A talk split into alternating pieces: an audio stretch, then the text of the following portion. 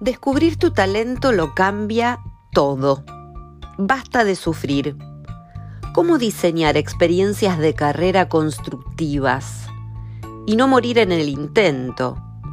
Por años he trabajado para varias organizaciones en el área de talento y desarrollo, analizando perfiles con el propósito de detectar talento y diseñar senderos de carrera que fortalezcan la estructura organizacional.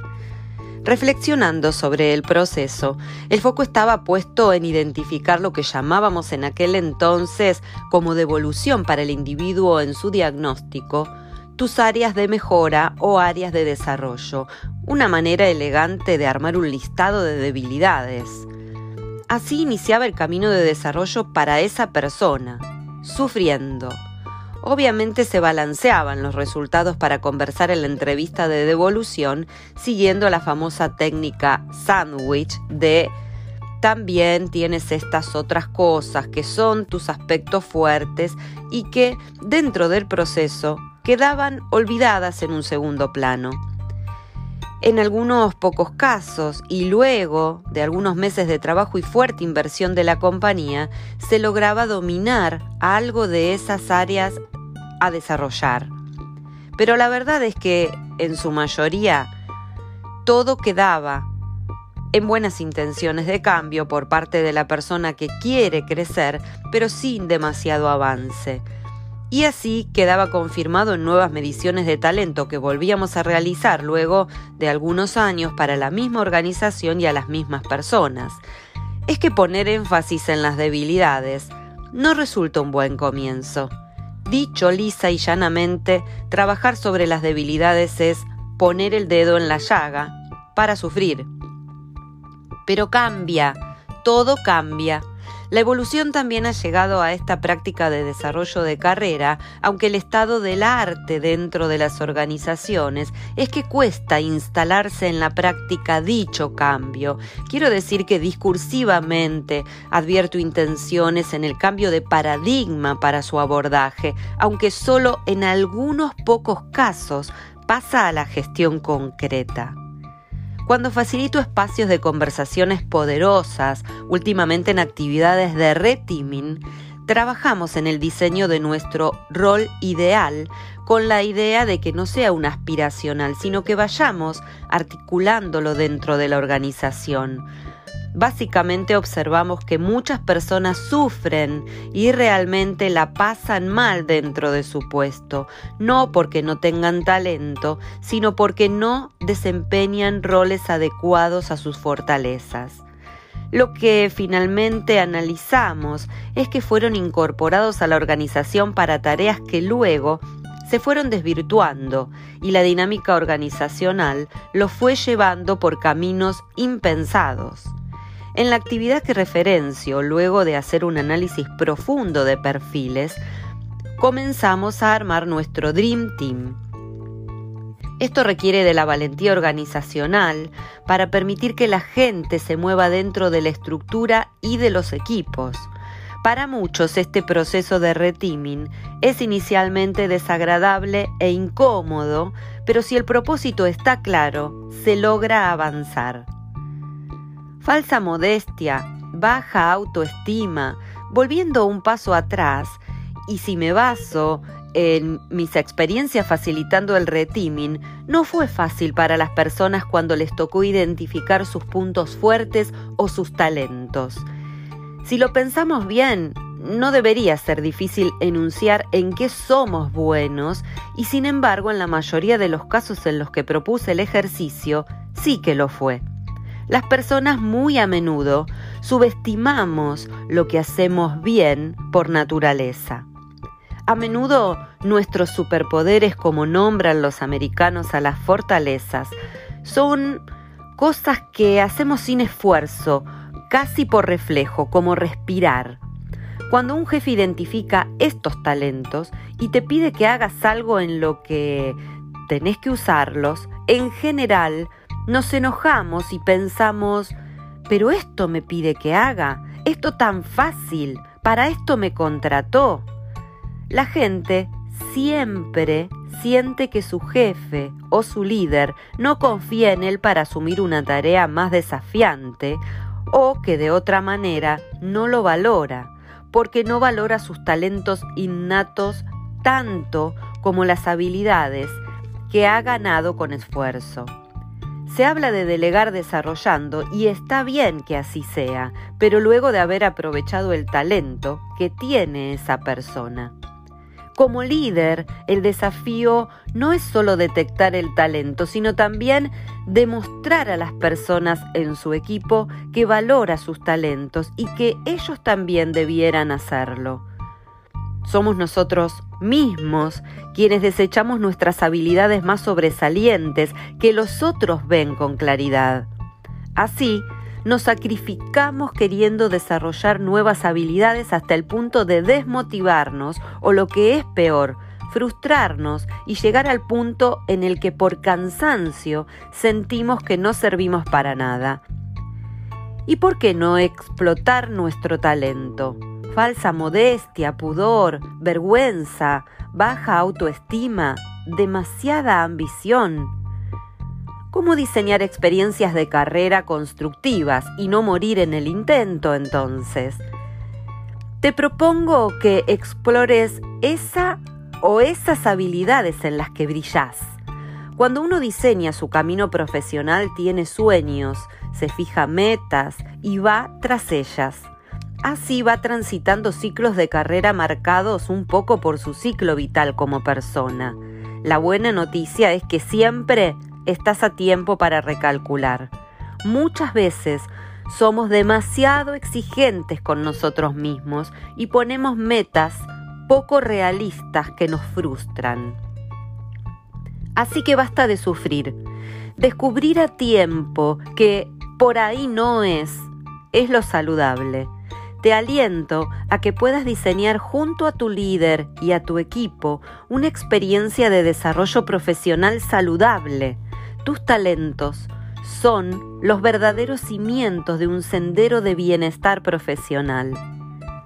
¿Cómo descubrir tus talentos? Te dejo algunas preguntas que debieras hacerte para identificar tus fortalezas. Por ejemplo, pregúntate ¿qué te molesta de los demás cuando lo hacen mal? Porque vos lo haces de manera natural bien. Esto puede ser una pista de una capacidad que te resulta fácil, tanto que no podés entender cómo para los otros no es tan así. En mi caso, si te sirve de ejemplo, planifico de manera natural la agenda de trabajo propia y de otros, contemplando tiempos y movimientos y evitando mal gasto de recursos. Suelo molestarme con los otros que no lo hacen así. Soy muy ejecutiva. Mi frase para con ellos es haces mucha ceremonia, señalando que veo pérdida de tiempo en tareas que debieran hacerse de manera más sencilla y claro siempre cuidando la calidad. Y sí, suena soberbio, es que para detectar tus talentos, tu autoestima tiene que estar fuerte pero no todo lo hago bien. Si tuviera que ejemplificar algo que no me sale tan bien y que sé que no es por ahí mi talento, es que nací con el GPS fallado. Y sé que irrito a otras personas que manejan muy bien los mapas. Otra pista para descubrir tus talentos es identificar esos momentos de pudor o modestia cuando alguien te dice algo lindo algo lindo sobre vos y entonces tendés a descartarlo de lleno el elogio. Entonces, ¿qué halagos desestimas? ¿Por qué le restás importancia? Déjate mimar y recibí el halago con gratitud. Pensá que para vos no supuso mayor esfuerzo, pero para la otra persona fue un montón y tiene la generosidad de decírtelo. Entonces, Permanece alerta a esas situaciones. ¿Qué hiciste que recibiste ese halago? No lo desestimes. Puede ser ese momento eureka para descubrir ese talento que vos subestimás pero que son valiosos para los demás. Un tip más. Obsesionarse con algo, darle vueltas en la cabeza. ¿No te pasa que hasta de noche te despertás y, y volvés y pensás en eso? ¿Qué es eso que te ocupa la cabeza? Cuando no tenés nada en qué pensar o hasta reflexionás sobre eso como descanso de algo que no podés resolver. Eso que te ocupa la cabeza puede ser señal de que te importa. Tu cerebro no puede evitar volver a eso, le da placer, le gusta y hasta descansa de otros temas que lo agobian. Si te importa tanto, quizás seas bueno en eso. Entonces, sacar el polvo de los talentos es una gran pista. En los procesos de retiming que te contaba anteriormente, trabajamos con las personas sobre conversaciones de por qué creen que las contrataron. Y realizo la misma pregunta al líder del equipo. Muchas veces encontramos poca coincidencia en las capacidades enumeradas entre el líder y la persona. Como decía anteriormente, las personas son contratadas para un rol que se va desvirtuando acorde a lo que hay que hacer. Y pocos se animan a decir no. Todos decimos, bueno, lo tomo yo, lo hago, puedo aprenderlo, lo cual es verdad, pero así vamos dejando nuestros talentos inactivos. Aquí veo oportuno señalar la corresponsabilidad entre la organización, más específicamente de los líderes, y cada profesional, cada uno de nosotros, en vigilar que cuando surgen nuevos contenidos de tareas, proyectos, en fin, los cambios habituales y necesarios dentro de las estructuras, hacernos la pregunta en voz alta de si aprovechará esto lo que ¿Hago bien? De tanto en tanto, tal vez en conversaciones de desempeño, tener la rutina de preguntarse si la persona está haciendo un trabajo que se basa en sus talentos, si están asumiendo tareas que aprovechen al máximo sus fortalezas. Conversaciones necesarias, periódicas, de los puntos fuertes de cada miembro del equipo no debieran resultar empalagosas o vistas como conductas narcisistas. Muy por el contrario, se trata de trabajar la salud y bienestar de tu desarrollo profesional. Tus fortalezas son tu marca registrada, con lo cual todos debieran conocerlas y primero que nadie, vos mismo, para no dejar de usarlas. Me gusta en las actividades de retiming comenzar por el análisis de los talentos, porque es garantía de una correcta ligazón entre sus miembros. Seamos generosos en identificar talentos en los otros, ese momento en el que el otro brilla, aprovecharlo para que sea motivo de una conversación, pues posiblemente la misma persona lo desestime es el líder y son sus compañeros los que debieran con generosidad, insisto, visibilizar esa fortaleza. Y así descubrimos el superpoder que todo líder debiera tener y que se trata de identificar y hacer brillar las fortalezas de cada persona para la formación de equipos. Pues si las personas son el centro, preguntarse, ¿Estamos aprovechando nuestro talento?